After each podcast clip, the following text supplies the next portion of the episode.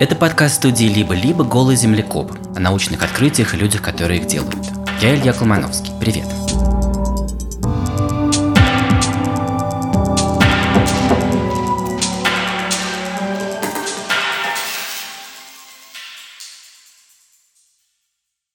Когда мы готовили этот выпуск, редактор Андрей Борзенко предложил собрать в телеграм-канале рассказы ученых о том, как война изменила их жизнь и работу – Привет, э, это Андрей Борзенко. Мы обычно вместе делаем этот подкаст. И вот мы решили собирать эти свидетельства, потому что вот мы подкаст о научных открытиях и людях, которые их делают. Вот понятно, что сейчас очень многие из этих людей не имеют возможности делать никаких научных открытий. И ясно, что каждый день происходит огромное количество совсем страшных новостей – но из собранных нами свидетельств видно, как одновременно, гораздо менее заметно, происходят еще какие-то события, которые изменят нашу жизнь еще на долгие-долгие годы вперед. Когда мы только начали собирать сообщения, их было сначала немного, потом Илья пишет э, в Телеграм, что вот успех. И выяснилось, что это ученый, который родился и вырос в Харькове, и недавно сделал действительно удивительное открытие.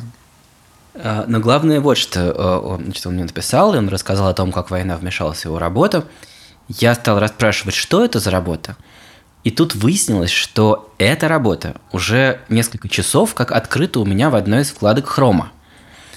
Это такая чрезвычайно славная история о том, что общего у людей и осьминогов. Причем конкретно речь идет про интеллект.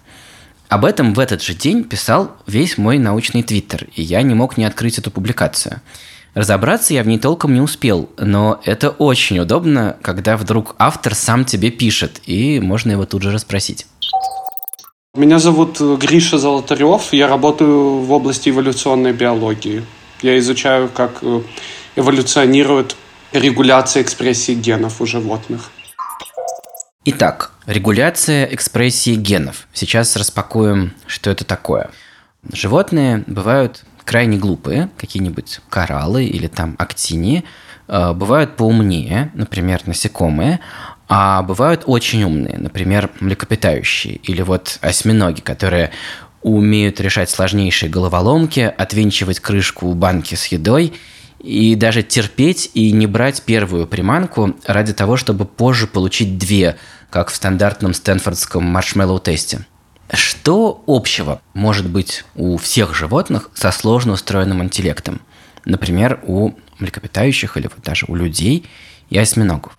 Можно было бы подумать, например, что для того, чтобы вырастить много типов нейронов и потом устроить из них нейросети, нужен огромный геном, много-много генов, записанных в ДНК, то есть множество томов с информацией о том, как делать много разных белков и в конечном счете строить сложный мозг. Но сегодня, когда у нас уже есть расшифрованные геномы огромного количества видов животных, и мы можем сравнивать геномы глупых и умных, выясняется, что огромные геномы есть уже даже у очень глупых. То есть размер генома сам по себе почти ничего не говорит об интеллекте. Вот такой странный феномен. Удивительным открытием последних 20 лет было, что геномы даже очень простых животных содержат большое количество белков. И, как сказал Ульрих Технау о э, геноме, например, актинии, которое очень примитивное животное, намного примитивнее, чем какой-нибудь шимпанзе, он сказал, что обладать таким сложным геномом – это как ездить на велосипеде с мотором от Роллс-Ройса. Ульрих Технау – это такой знаменитый эволюционный биолог из университета Вены. То есть действительно разнообразие белков, закодированных в геномах даже просто устроенных животных, оно сравнимо с человеческим, но при этом эти животные проще. Соответственно, мы думаем, что вот эта сложность, она произрастает из возможности не закодировать много белков, а возможности регулировать экспрессию других генов. Итак, с одной стороны, геном – это огромная библиотека, а с другой, наличие такой огромной библиотеки само по себе ничего не говорит об интеллекте. Значит, если цель – это из одной клетки вырастить зародыш со сложным мозгом, то нам нужно себе представить, как зародыш будет вовремя затребовать по очереди разные нужные гены в разных клетках и читать информацию из генома. Существуют механизмы, которые постоянно рулят этим процессом. Значит, сейчас начинаем читать вот этот ген, теперь вот этот, теперь быстро заканчиваем и гасим первый, а теперь одновременно включаем 45 и 103. И все это называется регуляцией экспрессии. Экспрессия – это процесс чтения информации из генов. И вот эта область, регуляции экспрессии при развитии мозга осьминогов, в последние годы стала довольно горячей – у осьминогов действительно открывают причудливые механизмы в экспрессии генов при развитии мозга, причем в природе есть только одна группа животных, у которой настолько же развиты такие хитрые механизмы регуляции. И это млекопитающие. Международная коллаборация, в которой Гриша участвовал, на днях опубликовала припринт, в котором утверждается, что они поймали ключевое сходство осьминогов и млекопитающих. Дело в том, что чтение генов – это такой тонкий процесс, для регуляции крайне важен не только старт запроса информации, но и финиш. Оказывается, высокоточное и сложное производство развитого умного мозга возникает лишь когда появляются особенные заглушки, которыми можно очень точно и очень быстро вовремя тормознуть считывание информации из гена. Эти заглушки называются микро-РНК. Их открыли относительно недавно. И они умеют крайне избирательно и быстро – блокировать экспрессию конкретных генов. И наблюдения показывают, что именно активация микро-РНК необходима на последних стадиях созревания нейронов определенных типов. То есть микро-РНК выключает работу генов, которые задействуются на ранних стадиях. И вот в этот момент происходит быстрое созревание нейронов в ответ на это выключение.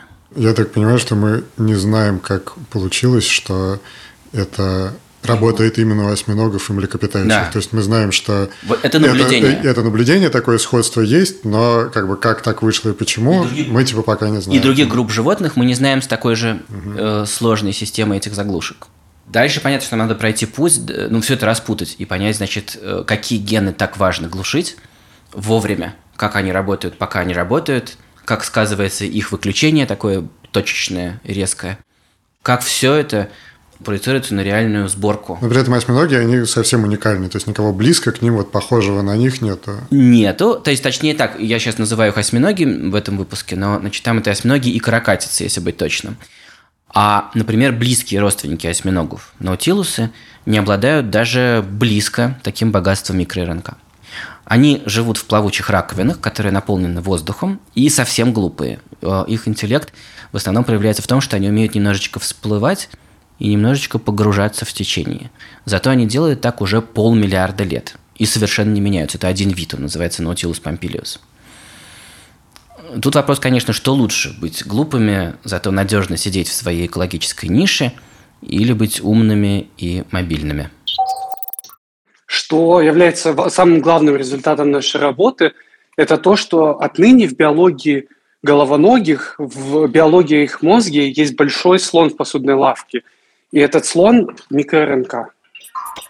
Мы просили всех ученых э, рассказывать свои истории примерно по одной схеме. Сначала говорить, в чем заключается их работа и какие открытия они сделали или надеялись сделать в ближайшем будущем. И дальше рассказывать, что происходит с ними сейчас. И вот, представьте, нам пишет человек, который занимается вот такой темой – природа, сходство мозга осьминога и человека. И у него только что, вот только что вышел важный припринт об этом. И теперь он вынужден бросить свою работу. Война меня застала в Барселоне. Я начал PhD э, в центре регуляции генома в Барселоне. Начал свой, свой PhD в октябре, и ну, война началась в конце февраля. Я узнал об этом, по сути, проснувшись 24 февраля по сообщениям от отца и братьев, которые были в Харькове в тот момент. Но им пришлось уехать в тот момент, когда уже стреляли по, по жилым кварталам. Ну, с одной стороны, грех жаловаться, потому что я не скрывался от обстрелов, а с другой стороны, э, вот до того момента, когда моя семья смогла перебраться в Прагу, я не находил себе места. Гриша бросил работу в Барселоне, и приехал к родным в Прагу, чтобы помочь им как-то устроиться на новом месте. И, возможно, потом вместе вернуться в Харьков. Возможно, мне придется начать PhD заново. Это зависит от, от того, как будет развиваться ситуация. То есть сейчас я понимаю, что я должен находиться в Праге, быть семьей, и эм, аспирантура, она требует больших ментальных усилий, на которые отвлечься в, в данный момент достаточно тяжело. Я очень хочу вернуться в Харьков, когда это закончится. Я очень, очень люблю свой город, и ну вот прямо в последний месяц я мечтаю просто, чтобы мы с семьей вместе собрались в Харькове как можно быстрее. В то время как семья биоинформатика Гриши уезжала, спасаясь из Харькова, другой ученый, наоборот, приехал в Харьков из России, чтобы спасать родной город. Э, меня зовут Ольга Шпак. Э, я кандидат биологических наук, научный сотрудник э, Института проблем экологии и эволюции имени Северцева Российской академии наук или была таковым до 24 февраля. Ольга родилась и выросла в Харькове. Там она выучилась на зоолога, а потом прожила в Москве всю взрослую жизнь. Я специалист по китообразным. Мне 48 лет, и всю профессиональную жизнь я работала с дельфинами и китами. У России гигантская акватория и Северный Ледовитый океан с его морями, и Тихий океан, и во всей этой акватории есть морские млекопитающие. Они все нуждаются в охране и защите от вымирания. Работа ученых вроде Ольги Шпак состоит в том, чтобы точно знать все о тех, кого ты охраняешь. Например, есть такой мелкий кит – белуха. Его вылавливают для дельфинария всего мира. Есть некая квота, норма вылова. Например, в Охотском море государство разрешает выловить N белух в год. И можно было бы просто выловить их и считать, что мы не нанесли белухе серьезный урон. Но тут приходит Ольга и за 7 лет тяжелой полевой работы доказывает, что в Охотском море на самом деле существуют две различные популяции белухи. Нельзя тогда вылавливать, не думая о том, из какой популяции ты вылавливаешь. Если ты все время будешь нечаянно ловить из одной популяции, можно, не заметив, подорвать ее. А это невосполнимая потеря, потому что популяция по определению – это такая штука, которая формировалась тысячелетиями, и она несет уникальный пул генов. Если ты убьешь популяцию, ты убьешь уникальный кусок биоразнообразия белухи вообще. Я так понял, что как она про белух доказала, про две разные популяции, так похожая история была с э, китовой тюрьмой.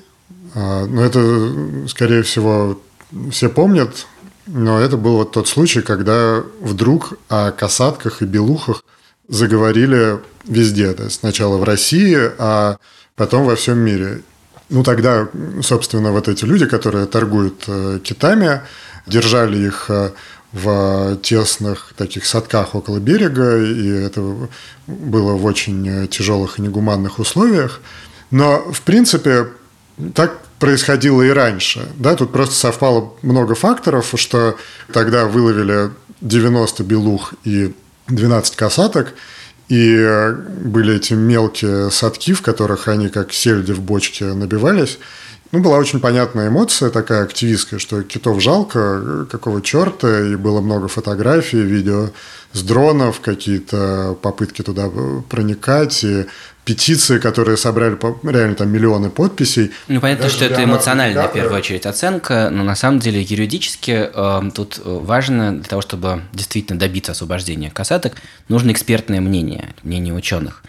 И ученые, в том числе Ольга Шпак, говорили, что для этих видов вообще неизвестна численность запаса, сколько их есть. Поэтому вообще неизвестно, сколько особей можно выловить без большого ущерба.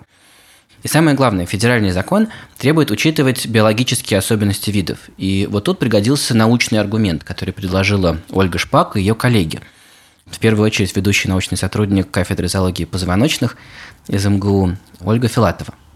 Тут вот в чем основная интрига. Обычно касатки питаются рыбой, но существуют так называемые плотоядные касатки. Это уникальное племя. Они обладают древней культурой – охоты на тюленей и дельфинов. И они передают эти навыки в череде поколений через обучение. Это, собственно, определение понятия культуры. В тюрьме оказались именно эти касатки. Научный аргумент состоял в том, что когда рассчитывались общедопустимые уловы, касаток, собственно говоря, на основе которых и выдаются потом лицензии на изъятие, совершенно не учитывались биологические особенности вида. Они учитывались потому, что не хотели признать ну, соответствующие организации не признавали, э, собственно говоря, разделение касаток на плотоядных и рыбоядных. И сами термины плотоядные и рыбоядные, они, в общем, эксплуатировались на протяжении многих лет, они, может быть, не совсем удачны, но так или иначе можно спорить о терминах и их, их успешности – но биологически, биологически эти популяции различаются, причем генетические отличия у них э, таковы, что имеет смысл рассматривать разделение на виды. Если бы это учитывали, то как надо подходить к их отлову, если вообще это допустимо? Если бы учитывалось это разделение, то необходимо было бы оценить состояние каждой из популяций отдельно, понять, э, допустимо ли изъятие из популяции, которая состоит из такого количества животных и находится в таком-то состоянии, э, и тогда принимать решение, собственно, о допустимом количестве изъятия, о цифре, о количестве животных, которых можно изымать из среды безопасно для, э, собственно говоря, состояния этой популяции. Ученые добились того, что животных отпустили из китовой тюрьмы. Генетический анализ показал, что все касатки в этой тюрьме относились к редкому плотоядному типу – и их совсем незаконно было добывать для дельфинариев. Ольга Шпак провела много лет, наблюдая поведение этих умнейших хищников. В один из сезонов ей удалось сделать настоящее открытие, которое может повлиять на охрану уже другого, почти полностью вымершего вида – гренландского кита. Этот кит был почти полностью выбит китобоями в Охотском море, особенно в советское время, когда промысел велся уже совершенно индустриальными темпами и методами – но 40 лет назад выяснилось, что остатки этой популяции смогли уцелеть. Гренландский кит вообще много чем уникален. Например, у него самый большой в мире рот. И в этом рту живет самый длинный китовый ус. До 400 пластин по 3-4 метра длиной с каждой стороны рта. А еще гренландский кит – это самое долгоживущее млекопитающее. Он доживает до 200 лет. Правда, до такого возраста доживают совсем немногие особи – и одна из опасностей, которая угрожает этому виду, это как раз касатки. Как доказала Ольга Шпак, касатки охотятся не только на маленьких детенышей, но и на огромных подростков. И это очень важно для структуры популяции, потому что детеныши и так погибают с большой вероятностью, а если кит дорос уже там до 10 метров, это уже такое почти взрослое мощное животное, у него мало естественных врагов, и он дальше может жить и жить и плодиться вот 200 лет. Мы наблюдали, как касатки охотились не на сигалеток, это детеныши, которые родились в этом году, да? не на маленьких детенышей гренландского кита, а на самостоятельных э, уже животных, и самостоятельными э, китята становятся месяцем к десяти. Но это жестокий разговор. То есть касатки могут нападать на китов э, размером длиной метров 10. Кит размером в 10 метров будет весить существенно больше, в разы больше, чем касатка. И э, считается, что касатки на детенышей китов нападают таким образом, что они детеныши притапливают. На них прикусывают и притапливают, ложась сверху на детеныша. На кита э, длиной в 10 метров, я думаю, что может лечь 2 или 3 касатки. В общем, у него еще будут шансы не, не притопиться. Поэтому касатки поступают иначе.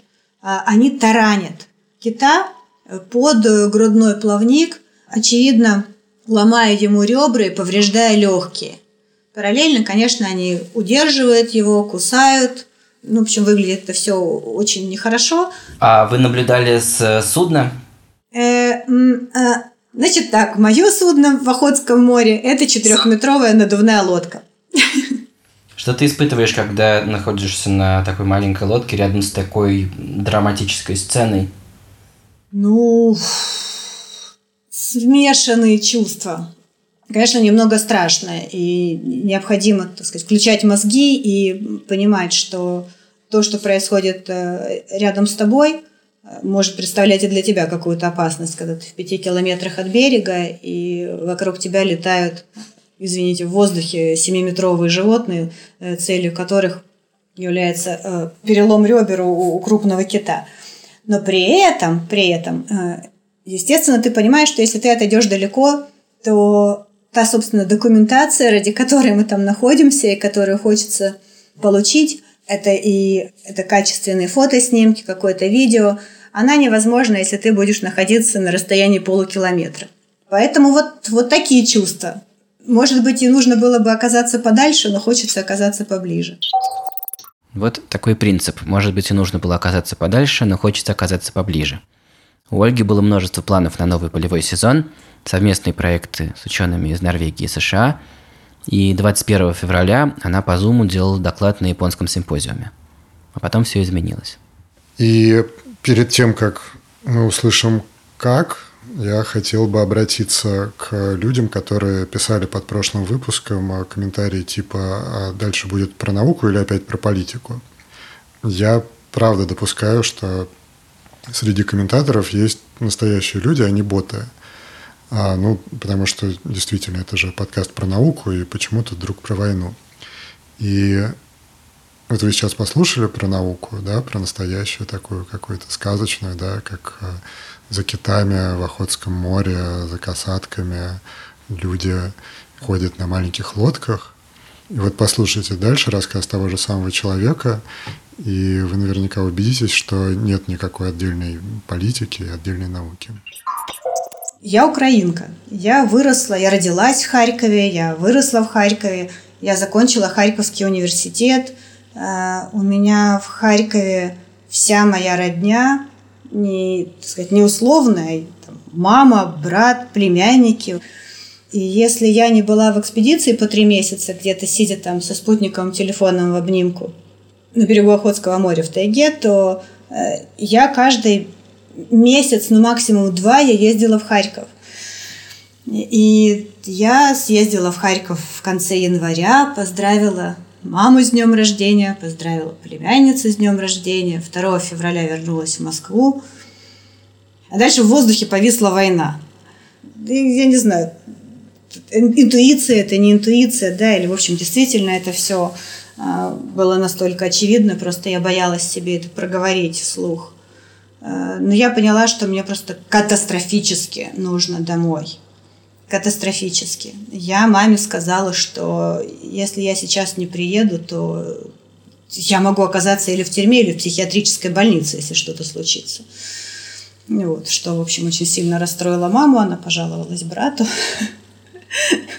брат, брат ругался на меня. Вот, так или иначе, я просто, я просто схватила маленький рюкзачок, реально городской рюкзачок. И 22 февраля я уехала в Белгород и из Белгорода в Харьков. То есть в Харькове я оказалась 23 февраля утром. У меня остался день на то, чтобы встретиться с одногруппницей подругой, на то, чтобы поиграться с племянниками, на то, чтобы выпить вина с братом, наконец-то. Вот, выпили, поигрались. Уснула я часа в два, в 5.30 он меня разбудил. Или в 6. Вся семья брата, и в том числе племянники 5-8 лет, проснулись от взрывов. Вот с этого момента все в жизни поменялось. В следующие же дни вся семья Ольги, кроме мамы, уехала в эвакуацию. Мама практически не, ну, не транспортабельна. Мама еле-еле ходит по квартире, и то, так сказать, во второй половине дня. Первая мысль, что делать? Ну, так сказать, не что с собой делать, потому что мне с собой нечего делать, я, я с мамой остаюсь, да. Первая мысль, чем, чем могу помочь. И, если честно, я 24 не помню. Но, по крайней мере, вот был вот этот день, и на следующий день я просто пошла и отнесла в областную больницу, которая рядом находится, где мама всю жизнь проработала. Я сгребла э, там, кучу медикаментов, какие-то одеяла, подушки, понимая, что сейчас большое количество, большой наплыв людей, может быть, раненых.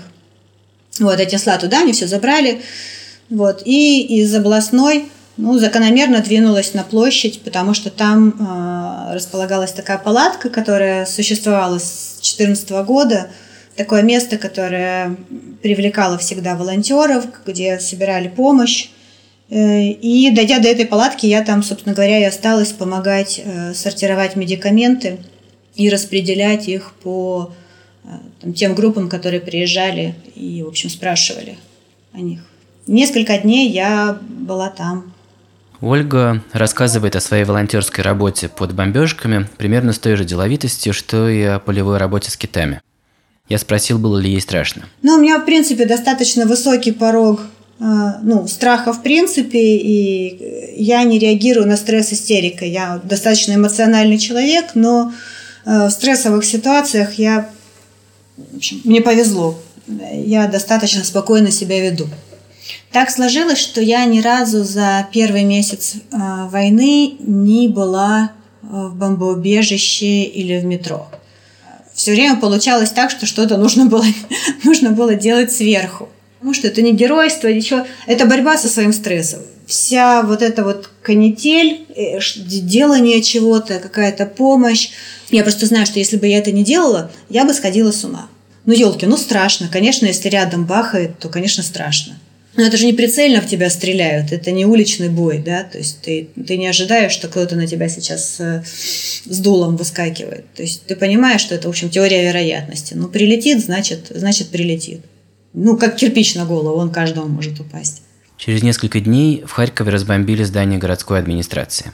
Ну, когда выносят людей, и они засыпаны таким количеством бетона, у них просто руки, это, это, вот свисает рука с носилок. И это такое впечатление, что это рука памятника. Потому что она засыпана просто полностью вот этой бетонной пылью. Такое впечатление, что несут памятник. А потом ракета попала совсем рядом с палаткой, где постоянно работала Ольга и другие волонтеры. Мне повезло, у меня нет близко знакомых мне людей, кто погиб бы. Это, конечно, самое важное. Я не знаю, что что было бы со мной. Но самым страшным был момент, когда я, проработав два или три дня вот вместе с ребятами э, на той палатке возле того шатра напротив областной администрации, когда я, выходя в очередное утро, выходя из дома туда, просматриваю телеграм-каналы и вижу, как возле этой палатки раздается взрыв. И вот этот момент, это было какое-то есть вещи, которые, ну, нельзя описать словами, потому что тебя никто это не называл, да, тебя не научили э, как-то э, это чувство описывать словесно. Вот я не знаю, что произошло. Во мне, наверное, что-то вот как-то э, расширилось, потом стиснулось. Это, в общем, это были какие-то физи... Вот реально это были какие-то физические ощущения. Причем я их даже не могу назвать злобой. Ну, то есть первая реакция была такая, что во мне поднимается вот та самая волна, о которой говорят, когда ты, так сказать, за свой народ готов просто сразу же на, на амбразуру броситься. С другой стороны, это было ну, не совсем так, вот что-то другое, но какое-то очень-очень такое сильное чувство всколыхнулось внутри. И вот после него я поняла какие-то вещи, ну так, спо- спокойно, да, что я буду делать то, что надо. И я понимала, что я сейчас туда приду и, ну, так сказать, извините, я буду запчасти от этих ребят вынимать из остатков этой палатки. Вот. То есть вот это было страшное переживание, невероятное. Э, и к величайшей, к величайшей моей радости э, совершенно какое-то магическое э, магическая история волшебная, но все были в этой палатке. Да, там было много людей. Ни на одном царапины даже не было. От удара волны, ну, попадали ребята там на мешки какие-то ну, молодежь 18-20-летняя, ничего с ними не случилось. То есть, серьезно, они были, конечно, когда я пришла, они, естественно, были в таком... Они уже работали, они уже занимались делами, они судорожно оттуда все выносили. Ольга описывает то, что происходит с ней, то, что происходит вокруг, действительно с таким любопытством биолога, который наблюдает какую-то живую систему в действии. И в какой-то момент она сама об этом заговорила. То есть это все было ужасно, но на самом деле я думаю, что когда-нибудь, ну что кто-нибудь точно фильм про это снимет, потому что это какой-то очень интересный, даже с биологической точки зрения, процесс, понимаете, каких-то самоорганизующихся структур, потому что сверху никакой системы не было. И вот как бы есть я, какая-то единица, да, вот в муравейнике. Муравей, который не знает, что делать. Муравейник начали расшировывать. И вот нужно что-то делать, нужно что-то делать, чтобы вот эти разрушения были меньше. И чтобы там муравьишек каких-то там, как-то им помочь, где, которые где-то застряли, например. И вот эту первую неделю все происходило очень неорганизованно, очень трудно, с какими-то с переменным успехом, но уже буквально на второй день волонтерами становились рестораны, А, волонтерами становились просто какие-то люди, которые оказались э, вместе в каком-то цеху, где можно что-то готовить. Первая реакция была это паника. Огромное количество людей спряталось в метро, э, спряталось в подвалы. И этих людей нужно было как-то накормить, этих людей нужно было как-то одеть, этим людям нужно было предоставить какие-то средства гигиены, потому что, ну, извините, так сказать, кого, кого в чем застало. Людей было очень много. Были, безусловно, санитарного характера проблемы. И вот это все решалось. В данном случае, конечно, город тоже очень много делал. Я считаю, что, вот говоря о городе, я, я это говорю с первой недели войны. Если будет стоять памятник военным, я думаю, он будет стоять защитником города, то рядом с ним должен стоять памятник коммунальщикам.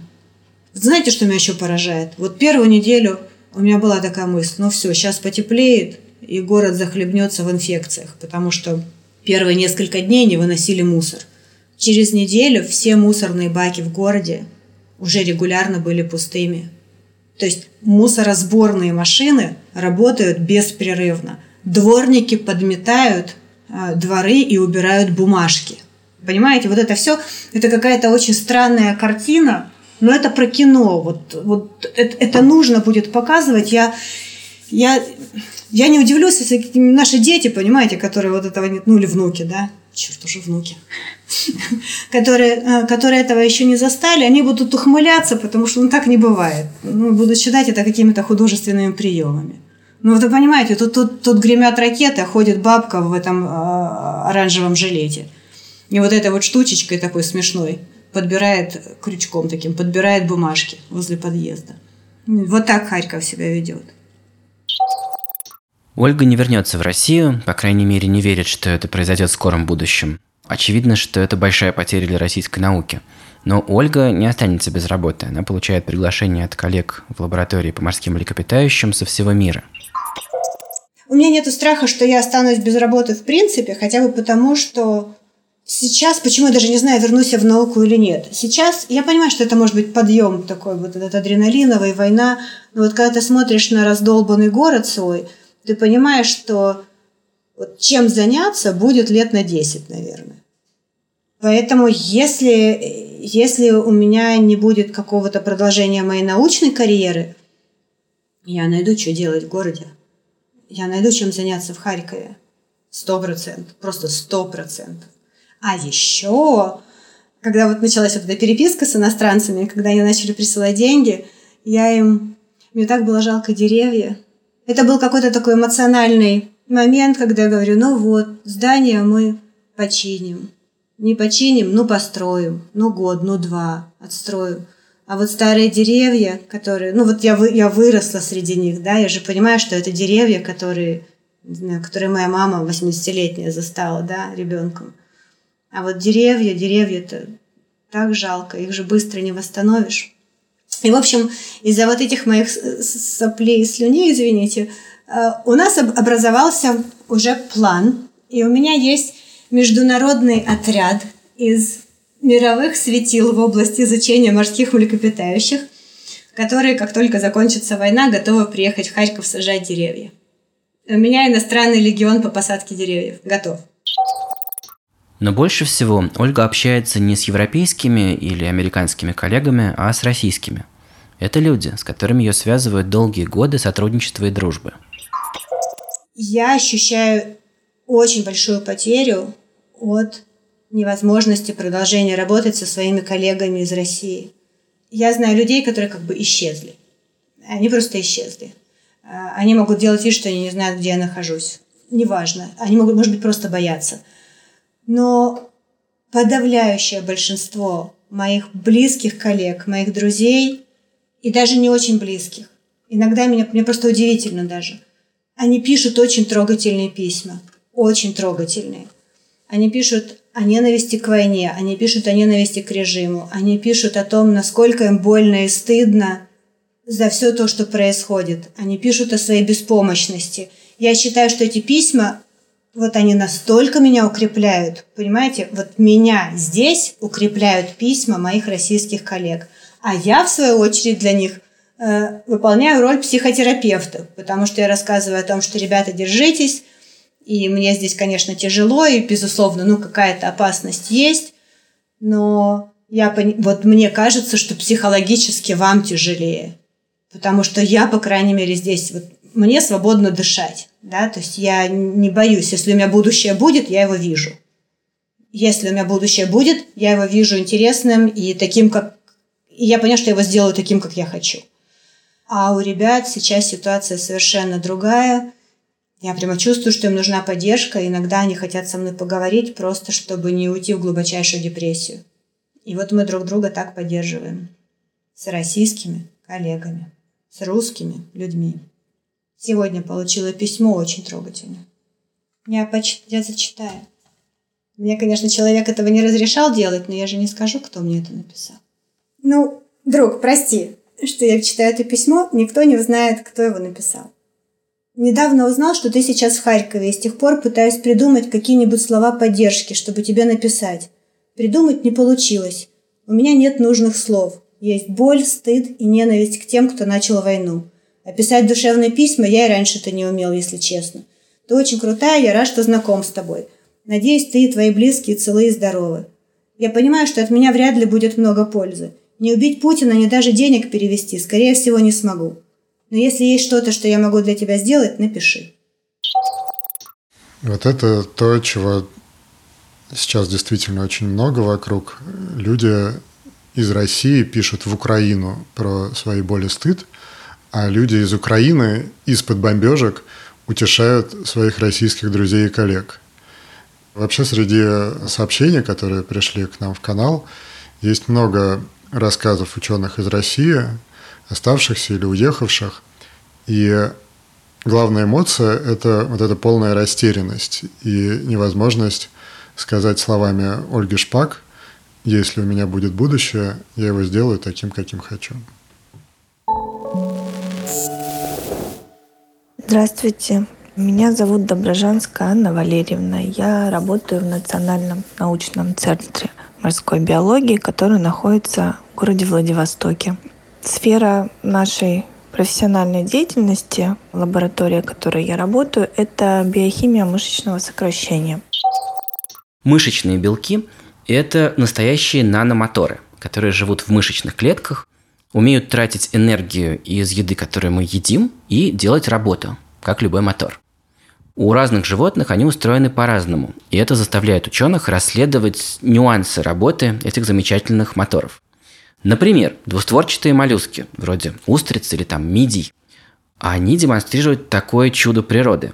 Мышечные белки, которые умеют держать створки сомкнутыми, при этом почти не тратят энергию.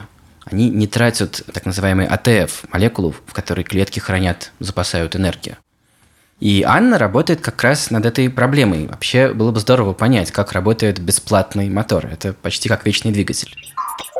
И наша лаборатория занимается исследованием, собственно, биохимии и молекулярной структуры мышц для того, чтобы объяснить с точки зрения структуры, каким образом реализуется запирательный тонус, то есть сокращение мышцы без расходования АТФ, что противоречит основной теории мышечного сокращения.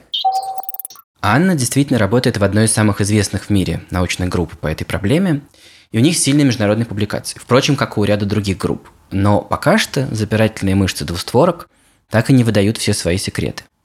В том числе потому, что их сложно изучать. Речь идет о работе молекул, то есть о наномасштабе, а сами двустворчатые моллюски при этом довольно большие, толстые и непрозрачные. И эксперимент, в котором мышечные клетки в составе мощного мускула запирают створки, а вы при этом могли бы наблюдать все события в наномасштабе, довольно сложно придумать. В последние годы Анне удалось найти отличный объект для исследования, на котором проще было бы изучать тайну бесплатных моторов. Дело в том, что моллюски – это животные, которые проходят личиночную стадию, стадию превращения. И это личинки моллюсков. Это микроскопические такие прозрачные жители планктона – которые плывут и расселяются по новым территориям. И в это время их зачаточные раковины еще прозрачные, и личинка даже целиком не помещается в них. И на тот момент, когда у нас есть личинка уже с мышцей, которая запирает створки, но она еще прозрачная, и она вот только оседает, мы, подобрав антитела, можем имитировать состояние кэч инвиво стимулировать, добавляя нейромедиаторы для сокращения перехода в это состояние. То есть можно взять такую личинку и, используя набор современных реактивов, заставить ее мышечные моторы перейти в состояние, которое очень похоже на то, в котором взрослый моллюск запирает створки. То есть личинка маленькая и прозрачная, а молекулы все те же, и поэтому на больших нельзя это изучать, а на маленьких можно, и в этом суть работы Анны, которая... Все так, да, можно. Точнее, можно было до войны, когда еще были эти реактивы.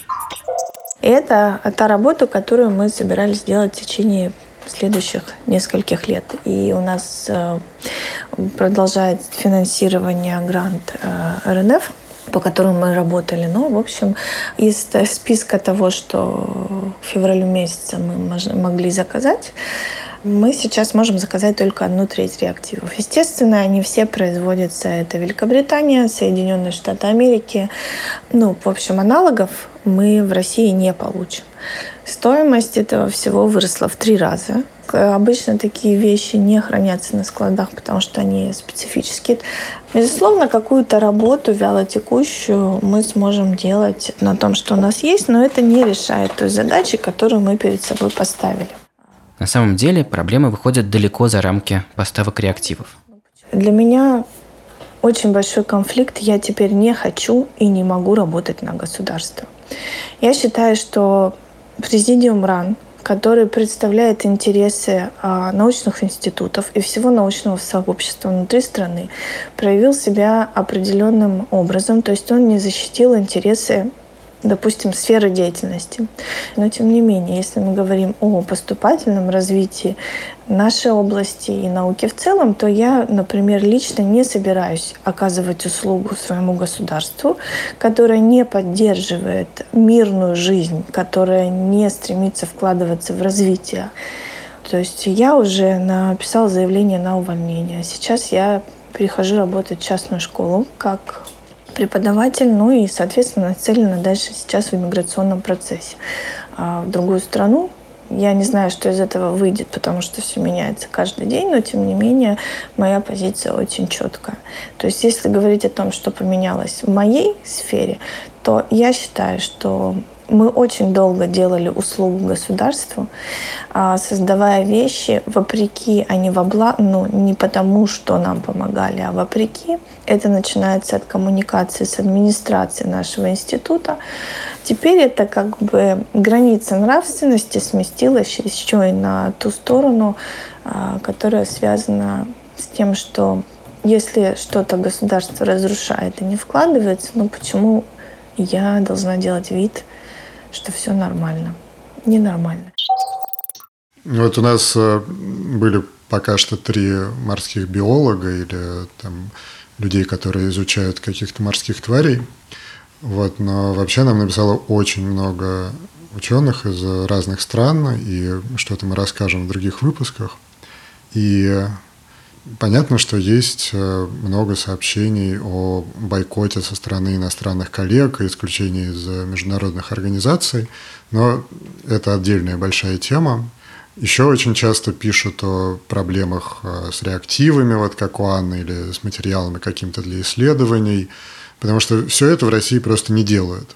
Но кроме дефицита лабораторного оборудования, вот кроме потери контакта с э, зарубежными коллегами, кроме цензуры, кроме доносов. Есть еще одна проблема, и вот ее описывают скорее не биологи, а гуманитарии. Привет, меня зовут Сева, и я политолог.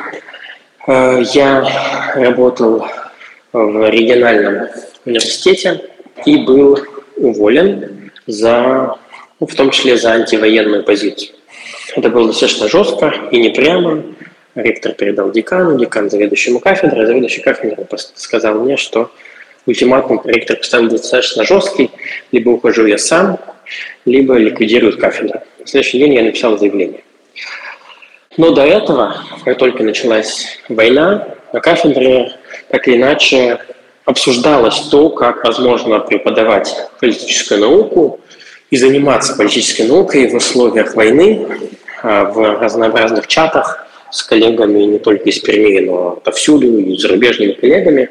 Обсуждалось, насколько эффективны опросы в военное время, возможно ли доверять опросам в военное время, что мы можем знать про общественное мнение, по работу политических институтов, а, военное время, которые ну, как бы закончились. Да? Политика закончилась с началом войны. Для меня большой вопрос адекватности и нормальности заниматься теперь наукой, даже если война закончится в какой-то обозримой перспективе, сколько можно вообще продолжать нормальную академическую жизнь в новой реальности. Действительно, когда ты биолог, ты сидишь и изучаешь э, мышцы двустворчатых моллюсков или РНК осьминогов, и тебе может не хватить реактивов, или, например, ты окажешься вынужден покинуть свою лабораторию. Но теоретически ты все равно можешь заниматься той же самой своей наукой. Она не потеряла свой внутренний смысл. А вот многие области гуманитарной науки как будто самоликвидируются. И вот об этом говорит наша следующая собеседница. Она не живет в России, не работает в российских институциях, поэтому, допустим, ее продолжают звать на конференции. Но выяснилось, что она как будто лишилась языка, на котором может говорить о своей науке. Меня зовут Вика, я PhD студентка Центральноевропейского университета в Вене. И занимаюсь я э, тем, что в английском языке называется political economy. Эм, я изучаю выборы в авторитарных режимах – в частности в России. В тот день, когда началась война, я, конечно, не думала ни о какой своей диссертации. Все абсолютно померкло, и на сколько-то недель вперед я не открывала ни свои текстовые документы, ни статьи. Не могу встречаться глазами со своим научным руководителем в университете, потому что ну, мне совершенно нечего ему рассказать.